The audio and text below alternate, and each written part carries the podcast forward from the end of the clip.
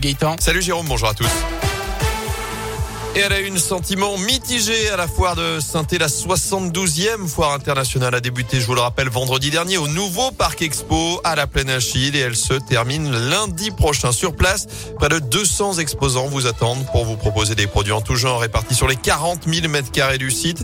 Et hier, à l'occasion de la journée des enfants, Radio Scoop est allé prendre la température pour voir comment ces commerçants vivaient cette foire qui marque les retrouvailles avec les clients suite à l'annulation de l'édition de l'an dernier. C'est calme, il n'y a pas beaucoup de on va dire. hein. Franchement, c'est une petite déception. Ça se passe très bien, il y a du monde. Bon, aujourd'hui c'est un peu calme, mais après les autres jours, ouais, c'était pas mal rempli. ouais. Les soirées nocturnes, il y avait pas mal de monde. Voilà, on a discuté, on a échangé, on a pris des prises de contact, on vend, y a pas de souci. C'est assez calme aujourd'hui. Après, c'est la journée des enfants, donc euh, mercredi, euh, je pense que c'est normal. Mais euh, après, le reste de la semaine, ce week-end, on- je pense qu'on attendra un petit peu plus de monde. Bon, on aurait toujours aimé un peu plus de monde sur stand, mais on retrouve un petit peu l'ambiance d'antan. On est une vieille entreprise qui fait la foire depuis plus de 32 ans. Toutes les années, on se fait un réel plaisir de revoir tous nos clients sur place. Une bonne partie du chiffre est concentrée sur la foire euh, à Saint-Etienne parce que tout simplement les gens viennent chercher une bonne affaire. À noter que ce jeudi est un jour important pour la foire puisqu'il est dédié aux étudiants et aux seniors. L'entrée est gratuite pour ces deux publics aujourd'hui.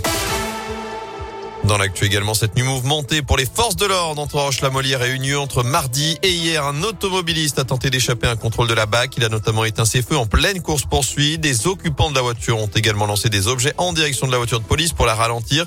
Ils ont finalement pu être interpellés après s'être débarrassés de résine de cannabis et d'un couteau. Les trois hommes âgés de 19 ans ont été placés en garde à vue d'après le progrès. Ils seront jugés prochainement. Ils vont devoir repasser par la case vaccination. 250 individus ont reçu des doses périmées ce mois-ci dans la Parmi eux, une centaine de collégiens. Selon le progrès en cause, un lot de vaccins décongelé le 6 août qui pouvait être administré jusqu'au 5 septembre. Mais les doses ont été injectées au-delà de cette date.